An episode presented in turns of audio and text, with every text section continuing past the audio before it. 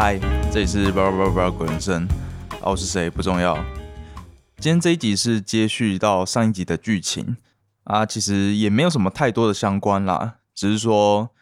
呃，上一集讲到的是我们的主角他收到他朋友送他的一个礼物，对，啊，上一集就是在讲他收到这个礼物之前的故事，那我们这一集就会接着讲他收到礼物之后的故事。啊，这两篇故事的关联性就只有说。主角他收到这个礼物而已，其他的其实都是算独立的故事，所以不用担心说，呃，只听这一集会不会听不懂？你只要知道我们的主角就是收到一个礼物就对了。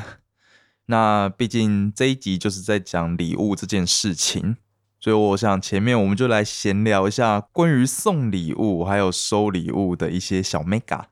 那首先就是有送礼派跟收礼派嘛。就是你是比较喜欢收到别人的礼物，还是送别人礼物？那我自己啦是比较倾向于喜欢送别人礼物的，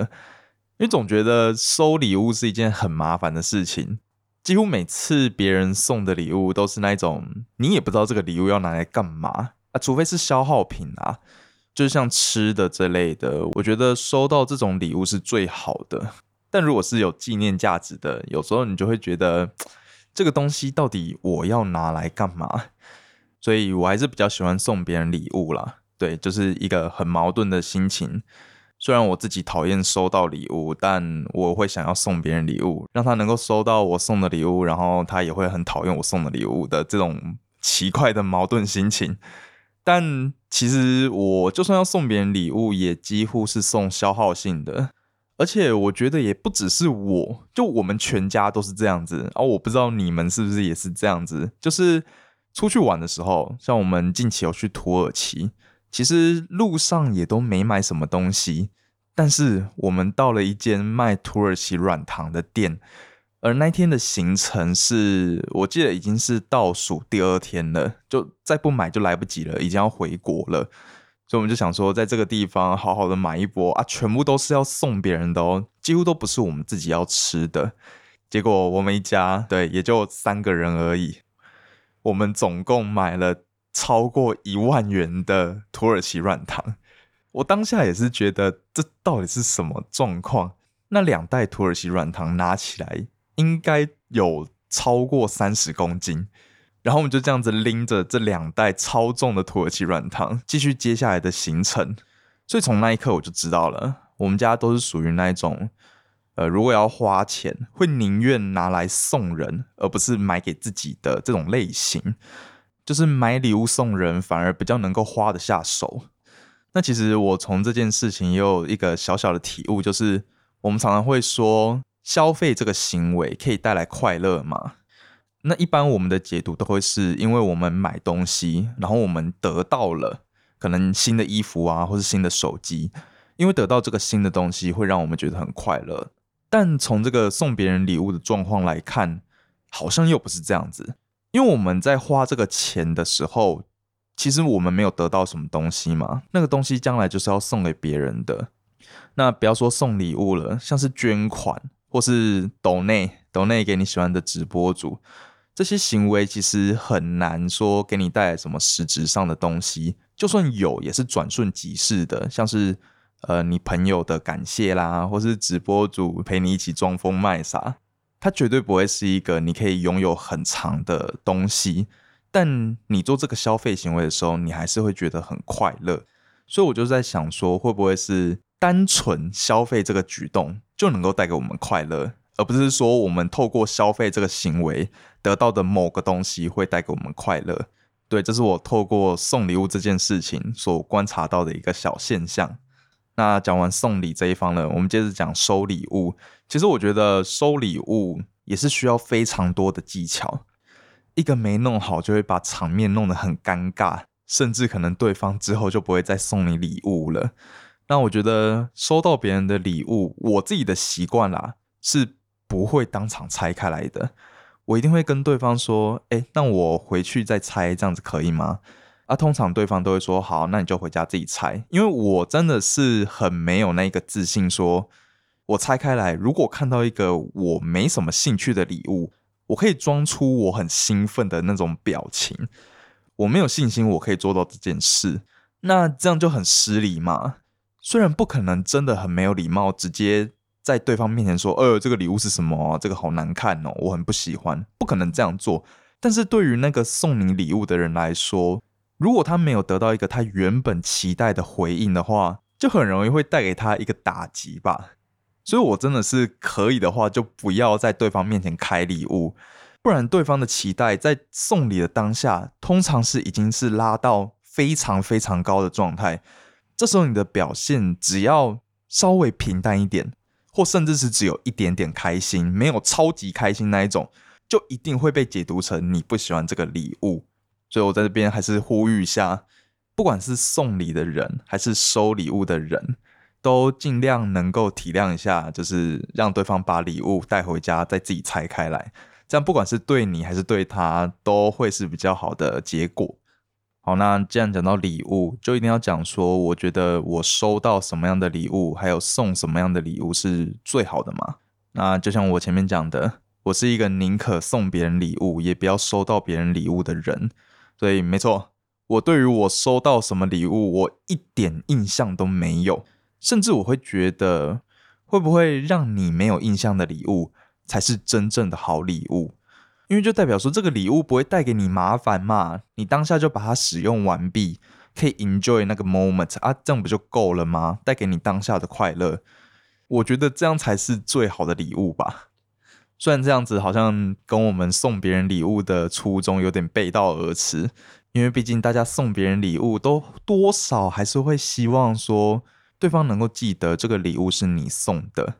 但如果我身为收到礼物的这一方，我至今还是觉得不会让我留下印象的礼物就是最好的礼物。好，那对，虽然前面这样讲，但我自己觉得我送过别人最好的礼物。我对于这个礼物的衡量标准，就是为什么它会是我觉得最好的礼物，就是因为这个礼物至今为止对方还留着，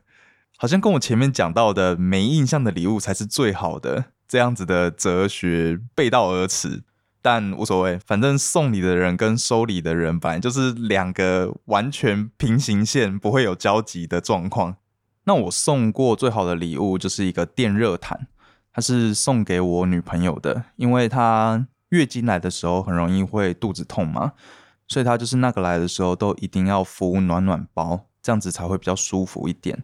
哦，我就想说，如果有一个电热毯，那这样子其实比暖暖包方便很多嘛。所以这个礼物她收到的当下是真的非常开心，而且不只是她哦，她回去跟她妈妈说。呃，我送他一个电热毯，是为了让他在那个来的时候可以舒服一点。他妈也觉得我送这个礼物是非常贴心的举动，所以这个礼物是有得到第三方认可的。哦。而且这个礼物至今也已经有三年了吧，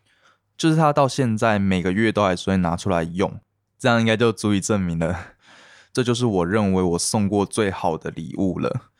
而且也可以顺便分享给各位广大的男性朋友们，如果你还在苦恼不知道要送女朋友什么礼物的话，那就送这个吧。所有女生都一定会有那个来的困扰嘛，那你送这个就是准没错了，绝对是贴心的举动。好，那我们闲聊完了，接着我们就继续回到莫斯科绅士的故事，让我们看看我们的主角伯爵在收到妮娜送的礼物之后会发生怎样子的故事吧。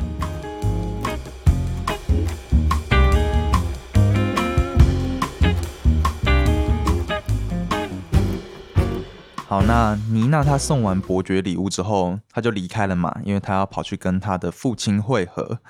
所以伯爵这时候就独自一个人坐在餐厅里面。啊，他也没有当场把礼物拆开来看，因为妮娜告诉他说，这个礼物要等到午夜十二点的时候才能拆开来。那其实我们前面有讲到说，礼物尽量要避免在当事人面前拆开来嘛，以免你露出什么不好的反应。那我觉得，身为送礼物的那一方，或许就可以用妮娜的这个方式跟他说：“哎，你要在午夜的时候才能拆开来哦。”这样子就可以很自然而然的让对方回到家之后再拆这个礼物，而且还能制造一种仪式感，真的是蛮棒的一个方法啊！反正伯爵他也不知道接下来的时间他要干嘛，所以他就继续坐在餐厅里面。啊，此时他注意到一个很有趣的东西，就是在他的隔壁桌，似乎有一对年轻人正准备要展开一场约会。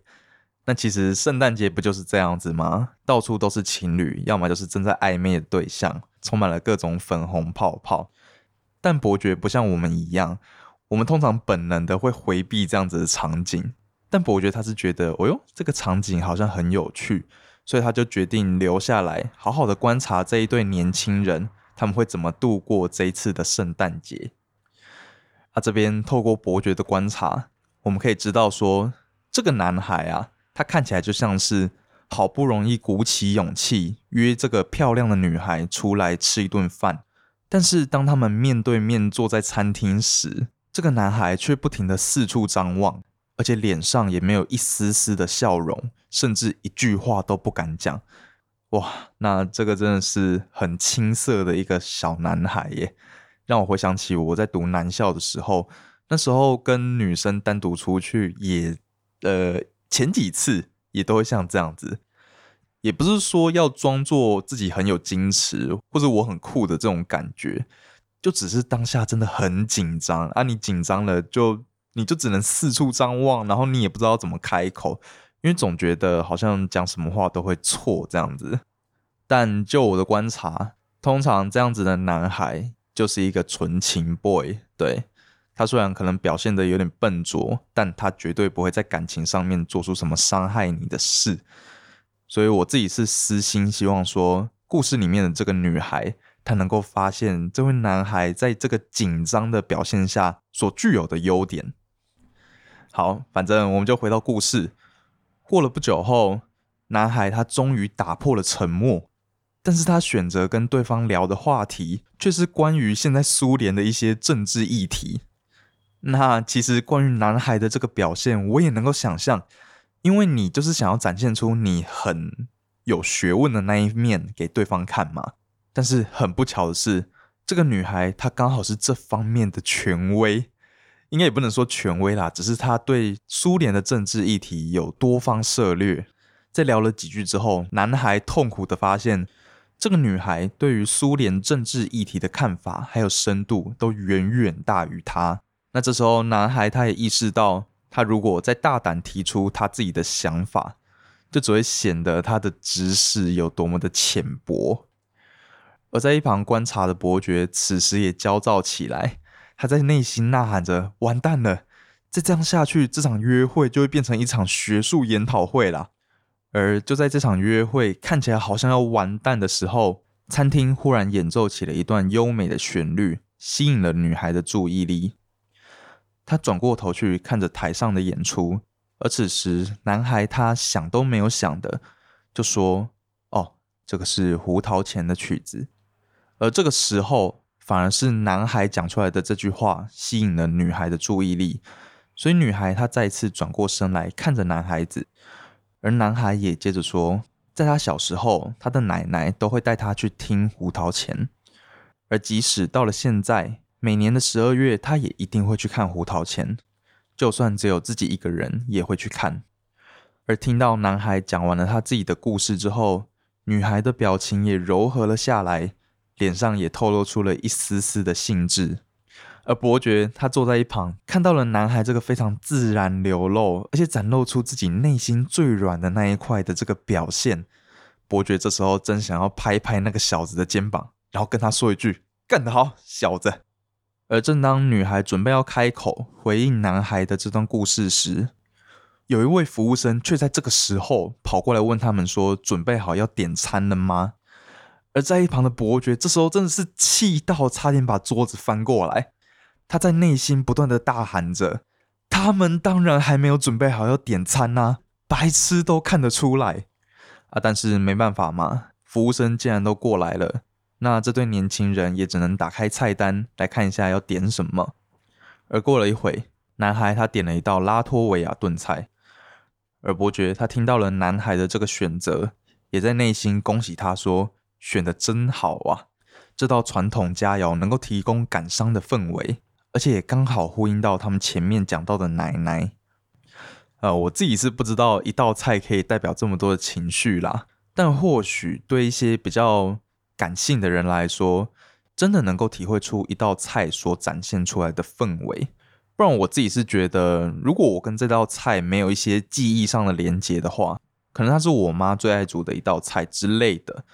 我是蛮难感受出一道菜所传达出来的感性气氛啦。或许是因为饮食文化的不同吧，感觉俄罗斯料理就是受到法国菜的影响比较多，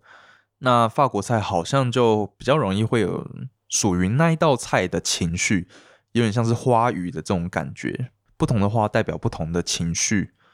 但在台湾我们吃饭，要么就是板的，要么就是热炒。你要说它会有什么情绪吗？嗯，好像也没有，就吃就对了，吃爽就好。所以我想这应该就是文化上的不同啦。那这边我们也学到了，在俄罗斯，一道炖菜可以提供出感伤的氛围。而女孩她听到男孩他点了这道拉脱维亚炖菜之后，她告诉服务生说：“我也一样。”而伯爵他听到女孩这个回答，伯爵他差点就要从位置上跳起来，然后大喊出“一样赞”，这个成了。就看到这边，你就会觉得伯爵这个人真的很可爱。其实我们从前面的故事就可以知道，说伯爵他是一个内心世界非常丰富的人嘛。而我们之前听到他的内心世界，我们只会觉得这个人倒是怎样，很烦。但是现在这个状况，我们看到这两个年轻人，他们这段感情究竟有没有办法修成正果？老实说，不关伯爵的事，但他却能够在一旁默默的祝福这两位年轻人，而且是打从心底的祝福，甚至他整个人都融入到这场约会之中，好像他才是那个在约会的人一样。我觉得像伯爵这样子的真性情。真的也是让我会蛮羡慕的一个个性。好，那他们点完菜了嘛？但服务生他并没有放过他们的意思，他问他们说要不要来一瓶红酒配炖菜。但是很明显的，这个男孩子他一定对红酒是一窍不通嘛。而服务生他就推荐了一款很贵的红酒，这款红酒不仅贵到说连路人都能看得出来，这个男孩一定付不起。而且他也跟炖菜完全不搭，所以伯爵他看到了这个状况，就摇了摇头，心想：哎，此时明明就是服务生最应该发挥他的功能的时候，推荐一瓶理想的酒，搭配一个完美的晚餐，让两人的浪漫情感能够更进一步。但是这位服务生非但没有发挥这个功能，还把男孩子逼到墙角。让他不知所措，好像整个餐厅的人都在等他做决定。好，那其实我听到最后这一句“让他不知所措”，好像整个餐厅的人都在等他做决定。这段话，我马上就想起了一些很不好的回忆，所以我们就把这句话丢到后面的 Q&A 来讨论。啊，面对这样子的状况，伯爵他终于忍不住了，所以他就站了起来，朝这对年轻人走过去，并且低下头对他们说：“恕我冒昧。”如果要搭配拉脱维亚炖菜的话，没有比乔治亚的穆库尼兹红酒更好的选择了。讲完这句话，伯爵他就飒爽的离开，回到了他的座位。而此时，这两位年轻人也呆住了，他们的表情仿佛在说：“哎，这个怪人是谁？”但是这位男孩马上反应过来，他听得出来伯爵他是真的好意推荐他们这瓶红酒，所以他就转过去对服务生说。来瓶木库尼兹吧，而且也不意外的，接下来他们的用餐体验非常的好，两人的状况也渐入佳境。而在伯爵跟这个男孩对到眼时，男孩也举起了酒杯向伯爵致谢，让他能够有一个这么棒的约会体验。而此时伯爵他也露出了微笑，并且向服务生点了一球香草冰淇淋慰劳自己。那这边如果是没有听上一集的话，可能会不知道为什么他要点香草冰淇淋，啊，是因为伯爵他原本是在跟妮娜约会嘛，而妮娜她就是吃着他的香草冰淇淋，所以我想伯爵这时候点了一个妮娜刚刚在吃的冰淇淋，有点像是在告诉妮娜说：“你看我做的多好，我让这对年轻人能够度过一个非常棒的圣诞节。”我想这一球冰淇淋或许就象征着妮娜这个人吧。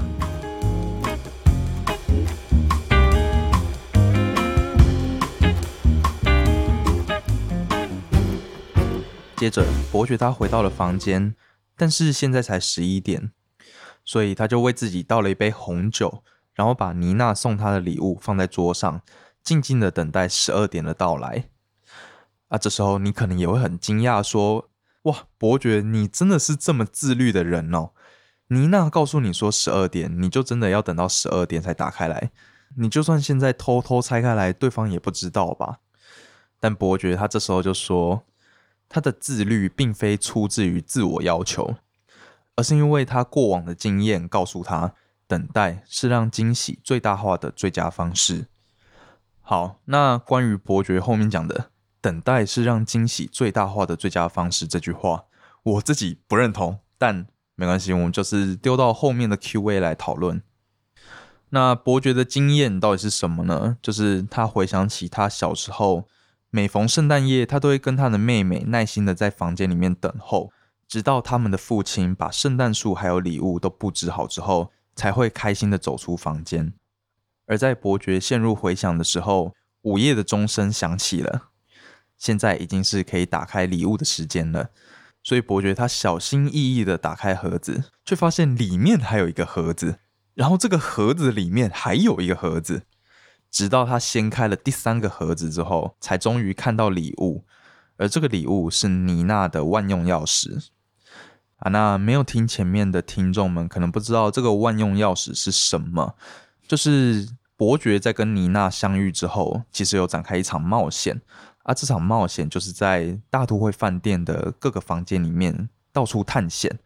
啊，他们探险的时候用到的就是这把万用钥匙，让他们可以进到原本没办法进去的房间，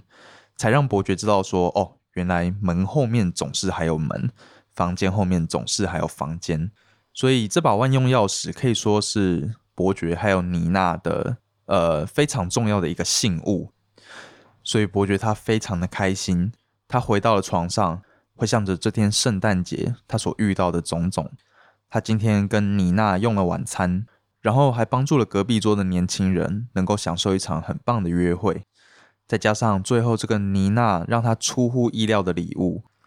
而这一切都让伯爵在这个被拘禁后的第一个圣诞夜感到了满满的幸福感啊！最后这一个关于节日的体悟，我想也是放在 Q&A，我们后面再来讨论。好，那这一篇真的是让我们提早感受到在圣诞节被放闪的感觉，但它也给了我们另外一种被放闪的方式，就是你可以不用当一个受害者啊，你也可以把自己融入到那个放闪的氛围之中。去想象那一对正在约会的年轻人们，他们内心正在想什么？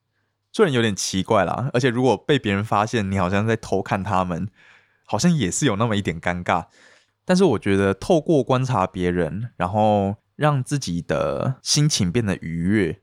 这其实也是一个蛮有趣的体验。至少我们在这则故事里面看到伯爵他内心的那一些澎湃。我们也会发自内心的觉得说，哇，伯爵你这个人真的是很 nice，很真性情。好，那我们就接着进入 Q&A 环节。首先，第一个是服务生，他去打断了那对年轻人的约会，然后还一直逼他说，哎，你要不要点这瓶酒啊？这个状况让伯爵觉得，服务生好像是在把男孩逼到墙角。让他不知所措，甚至觉得整个餐厅的人都在等他做决定。啊，我想你一定也有遇过类似这样子的状况。你在某一个重要关头卡住了，然后没有人能够帮你，你就只能自己在现场想办法处理。然后那个感觉就是好像全世界的人都在等着你，觉得哎，你到底好了没啊的这种感觉。那我其实马上就想到了两段回忆。第一段回忆是哦，我真的是要呼吁父母不要这样子为难自己的小孩。就是我们跟团出去玩，然后我自己也不知道哦，我完全不知道那一天晚上会有一场音乐发表会，小型的音乐发表会啦，就是让自己的小孩能够上去弹弹钢琴这样子。因为餐厅里面有一架钢琴，然后我就在这样子完全不知情的情况下，我的爸妈就帮我报名了这场演出，我一点准备都没有。我虽然平常有在弹钢琴，但是你也不可能毫无准备的就直接上战场吧？再强的学霸，如果裸考考起来也是跟一般人差不多吧？啊，结果好啦，你们帮我报名，那我也完全没准备，所以我当时听到这个消息真的是超级抗拒。但我爸妈好像又没有 get 到我在抗拒什么，他们就只是觉得啊，你就上去谈一下，大家开心一点就好。然后同团的其他人又在那边话休，在那边说哦，你没关系啊，你谈一下就好啊。你们都这样讲了，我能怎么办？所以我就只能厚着脸皮上台，然后弹了一个给爱丽丝，弹到一半还忘记怎么弹了。你知道，在那个台上，你忘记怎么弹钢琴，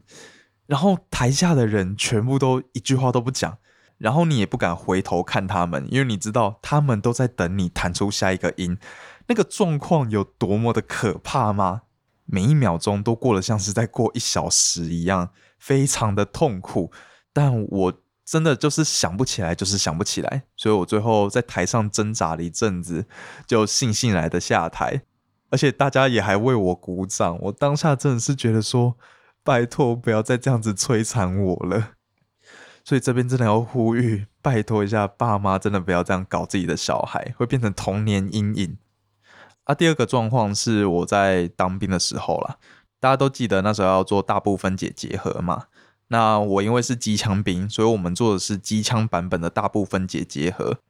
啊，结果谁知道，我明明私下做的时候都做的超顺畅的，但是考试的当下。那一把机枪就好像跟我有仇一样，我打死都没办法把瓦斯管装进去，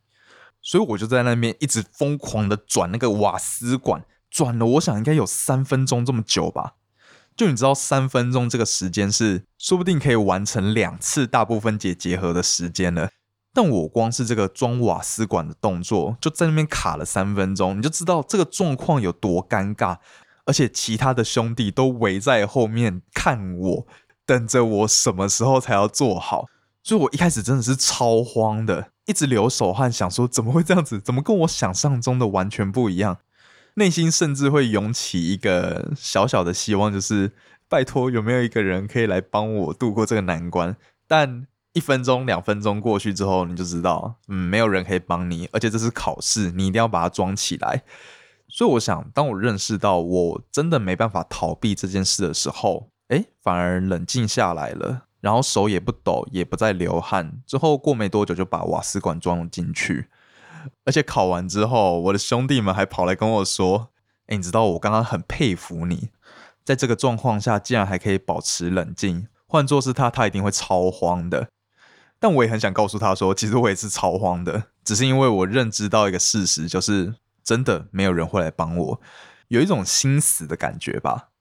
所以我想，或许当我们遇到这一种很尴尬的状况，能够帮助我们度过这个难关的心态，就是心死吧。对，意会到这个状态没有人可以帮你啊，在这样子心死的状态下，我们反而能够度过这个难关。好，那下一个 Q&A 是伯爵静静的等着十二点的到来嘛？因为到了十二点，他才能拆开礼物。那他这时候说。他的自律并非出自于自我要求，而是他的经验告诉他，这是让惊喜最大化的最佳方式。啊，关于伯爵这个说法，我是真的完全不认同。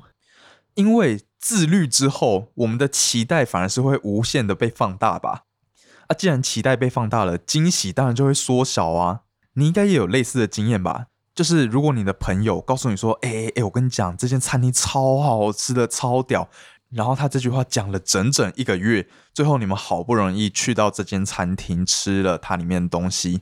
那或许这间餐厅它的确是好吃，但是听你朋友吹了一整个月，这时候不管再怎么好吃的东西，你吃下去一定会打对折啊！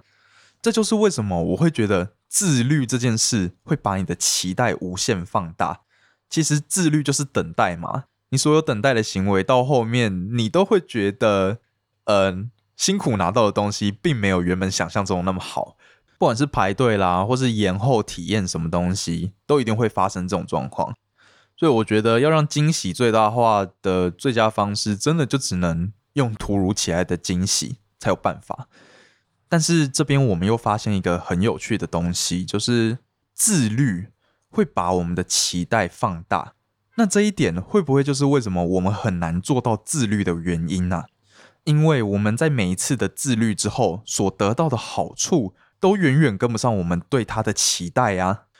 我们可能原本看到某篇文章告诉我们早睡早起身体好，成功的人都是这样做的。然后我们坚持要自律过这样子的生活，但是一天两天过去了，我们完全没有看到我们变好在哪里。但我们却因为这样子的自律，我们期待自己可以变成成功人士，却没有办法得到一个相对及时而且够大的成果。久而久之，我们就会干脆不想要自律了。那我想，如果要克服这个期待被放大的副作用，其中一个解决方法，应该就是要为自己设计一个附加好处，就是我在自律之后，我除了我原本期待能够得到的那个东西之外。我还要得到其他的附加东西，像是我要求自己要健身，那我透过这个自律，我期待会得到的就是一个很好的身材嘛。但是这个东西它一定不会马上显现，那这时候要怎么填补我们自律所产生的期待呢？你就是要给他一些附加价值，像是我只要健身完了，我就可以犒赏自己打个一小时我最喜欢的电动，或是我每次只要健身完了，我就可以帮自己存下五十块钱的餐费。之后用这笔钱来吃大餐，我想利用这种附加价值，应该就可以帮助我们在自律的这条路上不会走得太过辛苦，不会被那个无限放大的期待所压垮。好，那最后是伯爵，他回想起他在这个圣诞夜所经历的种种，让他觉得在这个被监禁的圣诞夜里面，其实也能够感到满满的幸福感。啊，我想这个就是节日的魅力。节日它真的是不分对象的，不管你是犯人，不管你是一般人，不管你是有钱人，你们过的都是同样的节日。它给了我们一个改变的动力吧，让我们在度过一个接着一个的平凡生活之后，能够有一个理由去过上一个特别的一天。